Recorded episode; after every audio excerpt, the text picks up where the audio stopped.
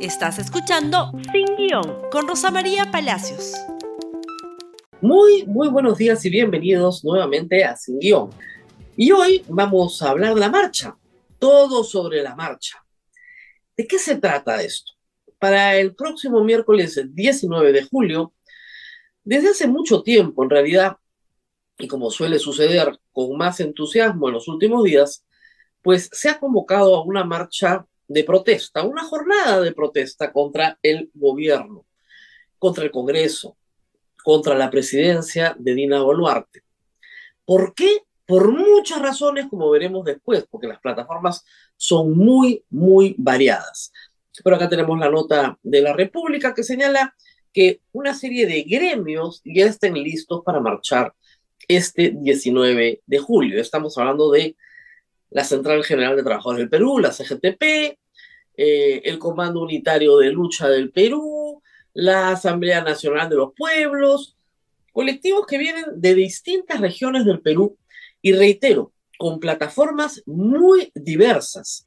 Algunos sí quieren la libertad de Pedro Castillo, que como lo recordó muy bien ayer el señor Checkley, el juez supremo, no es ningún secuestrado, pero otros, como yo, queremos simple y llanamente elecciones adelantadas y justicia, un poco de justicia que le haría bien a nuestro país respecto de las personas asesinadas en diciembre, enero y febrero por el Estado peruano. Hay de todo en esta marcha. Una marcha que el gobierno ha minimizado sistemáticamente y sobre la cual ha construido un discurso de terror.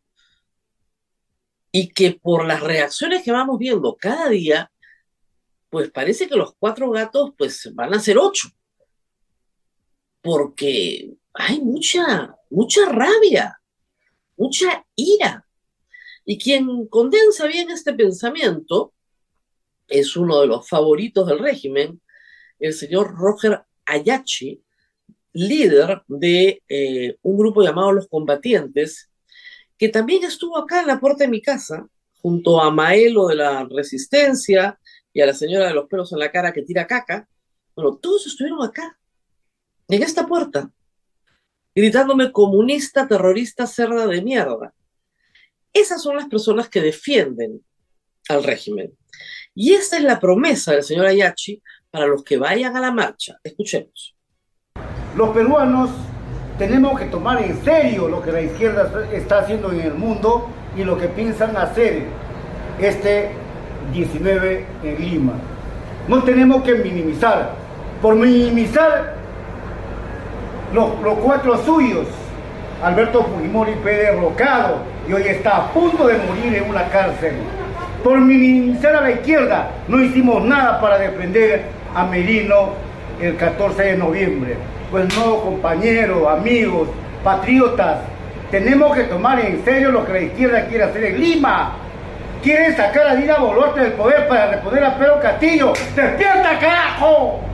No vamos a permitir que la izquierda vuelva al poder. Nosotros tenemos que salir a las calles al 19, si es posible, a golpearlos.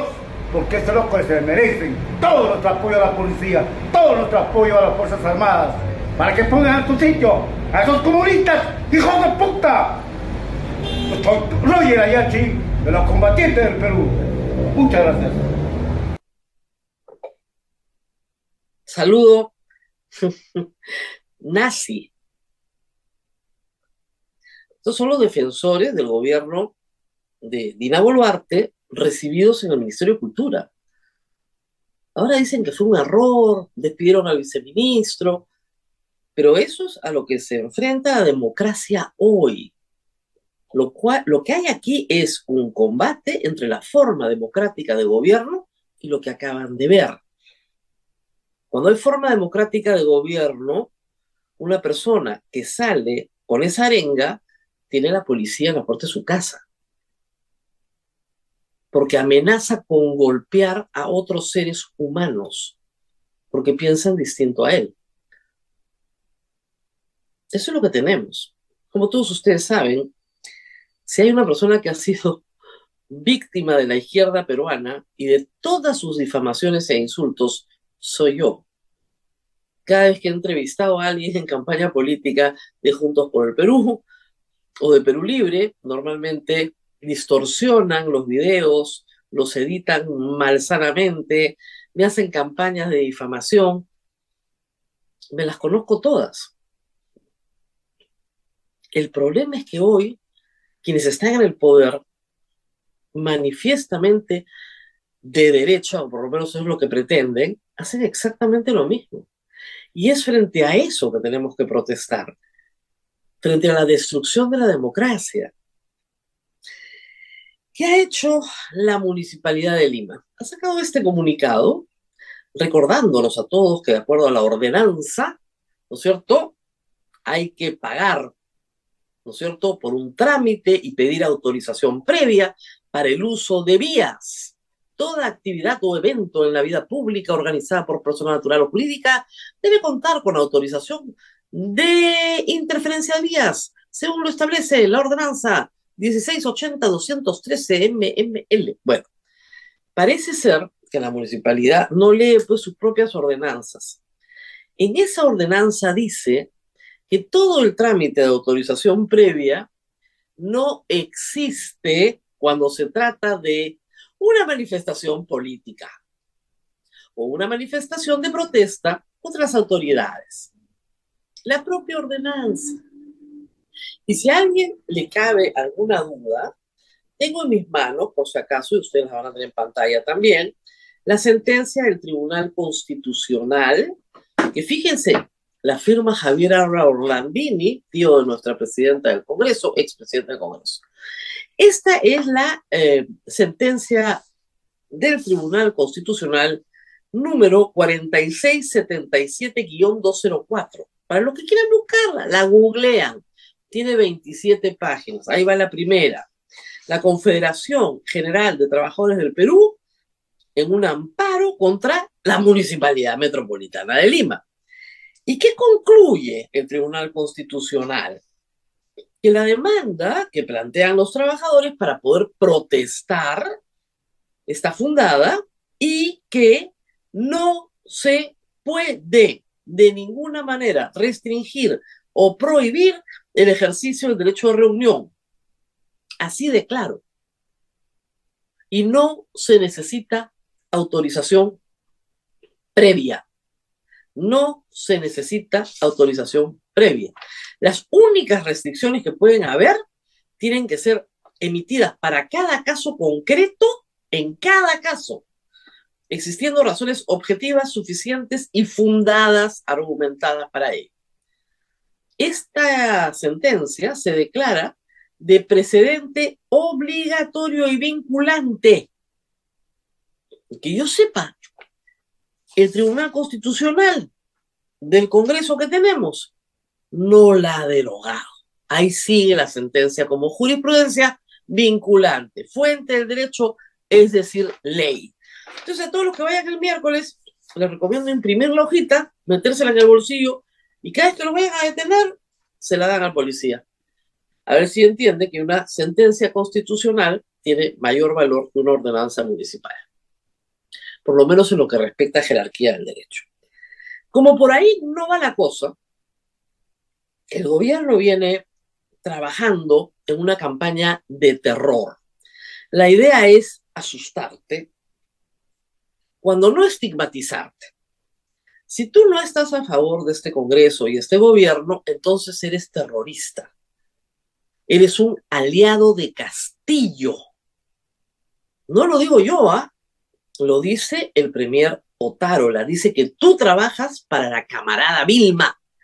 La camarada Vilma en este momento está siendo investigada por la Fiscalía y según el tuit del Ministerio Público, tienen que establecerse todavía sus vinculaciones con Sendero Luminoso. O sea, la Fiscalía, el Ministerio Público del Perú, todavía no está muy seguro de quién es. Pero esta es como el maldito Cris, está en todas partes y en todo lugar y es agitada como un fetiche para decirte que la camarada Vilma va a bajar del cielo en la Plaza San Martín, más o menos, y va a dirigir a sus huestes. Pero miren qué contradictorio puede ser el discurso del señor Otárola. Ataca a los aliados de Castillo, a los que siempre lo fueron. Y está al lado de Dina Boluarte.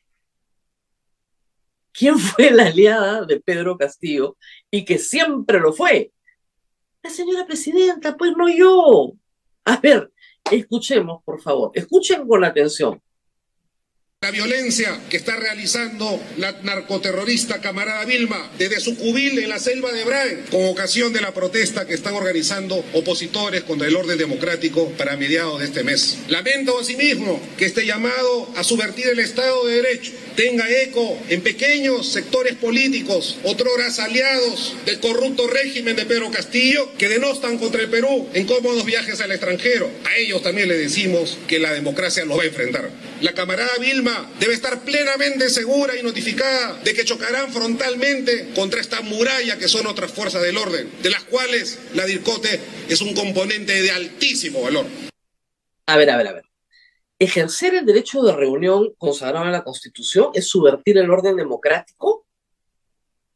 ¿Protestar contra la falta de Estado de Derecho que hay hoy en el Perú es atentar contra la democracia o ir a rescatarla?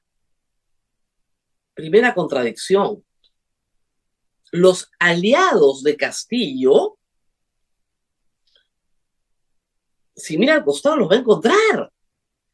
Acá la aliada de Pedro Castillo es Dina Boluarte. Siempre lo fue durante su militancia en Perú Libre, porque fue cuadro político del partido Perú Libre, expectorada por Vladimir Cerrón. La señora tiene una investigación por lavado, porque en cuentas a su nombre se depositaba la plata en los dinámicos del centro para pagar la caución del señor Vladimir Cerrón. O sea, en ese nivel de intimidad y amistad. ¿Quiénes son los aliados de Pedro Castillo? Que los tiene, por supuesto, pero que no mire al íntegro de la población. Y a ver, vamos a explicar algo por enésima vez.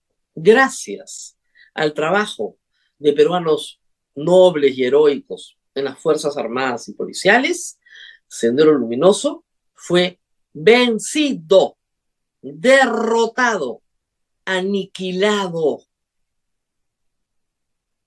condenado a prisión, muerto o condenado, ha sido vencido en el plano político y militar. Sendero Luminoso no existe como tal. No existe. Fue derrotado hace 25 años. Un grupo se metió al Braem y decidió ser chaleco del narcotráfico. Y la tarea del Estado peruano es detenerlos, procesarlos y condenarlos, no usarlos de cuco, ¿no?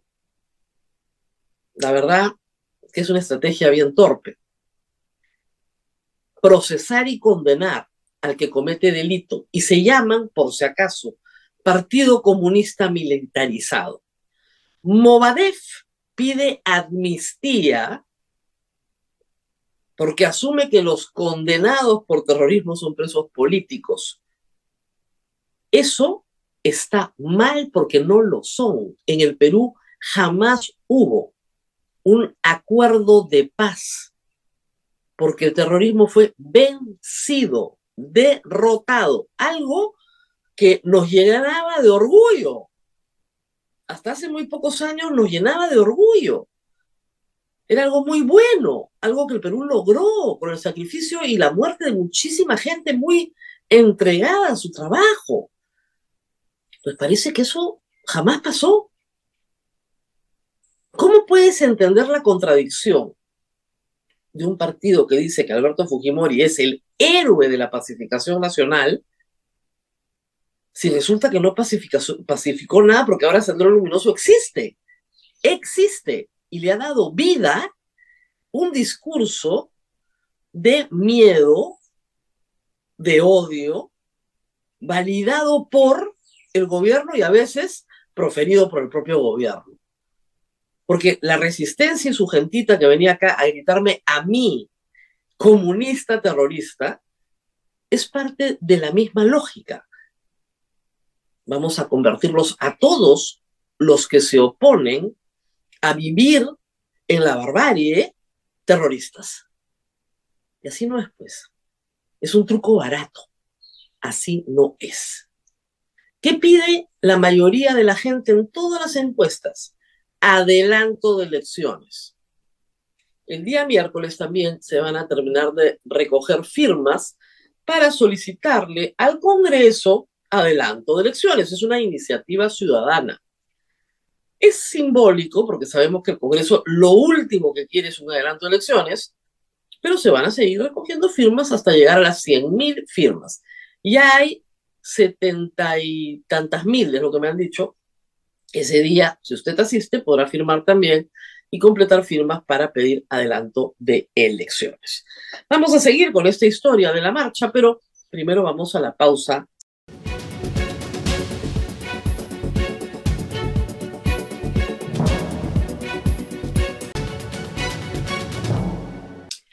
Muy bien. Ayer también se prorrogó la emergencia en la red vial nacional, justamente en prevención de las protestas. Tenemos la nota de la República. Tercera toma de Lima, es un nombre feo, pero en fin, Red Vial Nacional fue declarada en emergencia por marchas. Y acá hay que tener bien claro lo siguiente. El libre tránsito no puede restringirse, también es un derecho constitucional. Yo, peruana, ciudadana peruana, soy libre de transitar por el territorio nacional, a donde yo quiera, cuando yo quiera, salvo que se trate de propiedad privada o propiedad pública para uso privado. Muy bien. Soy libre de transitar. Lo que yo no puedo como ciudadana es impedir el libre tránsito de otro. Eso es delito en el Perú y tiene una pena severa, igual que el delito de disturbios, igual que el delito de daños. No se necesita que esté declarado en emergencia o no, porque lo que hace el que ataca una vía de la red nacional justamente es cometer un delito que ya está tipificado en el Código Penal que debe hacer la policía, detener. Es difícil detener. La policía tiene técnicas, para eso estudian, aíslan, contienen, separan, detienen. Para eso se estudia. Usted que me escucha no ha estudiado, yo tampoco, pero la policía ha estudiado. Hay cursos internacionales para hacer esto.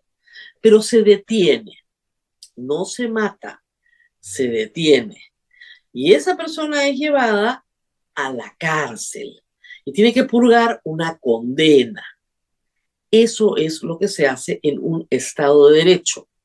Entonces, si declaran en emergencia la red vial nacional, bueno, muy bien, pero no es para matar en la carretera, es para detener en la carretera y es para que nadie tome una carretera porque el derecho constitucional al libre tránsito es de todos los peruanos. Es delito y perjudica la vida social, cultural y económica de un país. No se toman carreteras, punto. No se destruye la propiedad pública y privada, pero protestar es parte del derecho a reunión.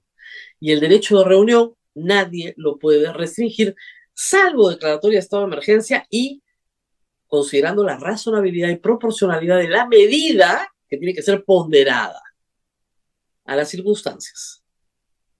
Muy bien, esta es una clase muy rápida de derecho constitucional.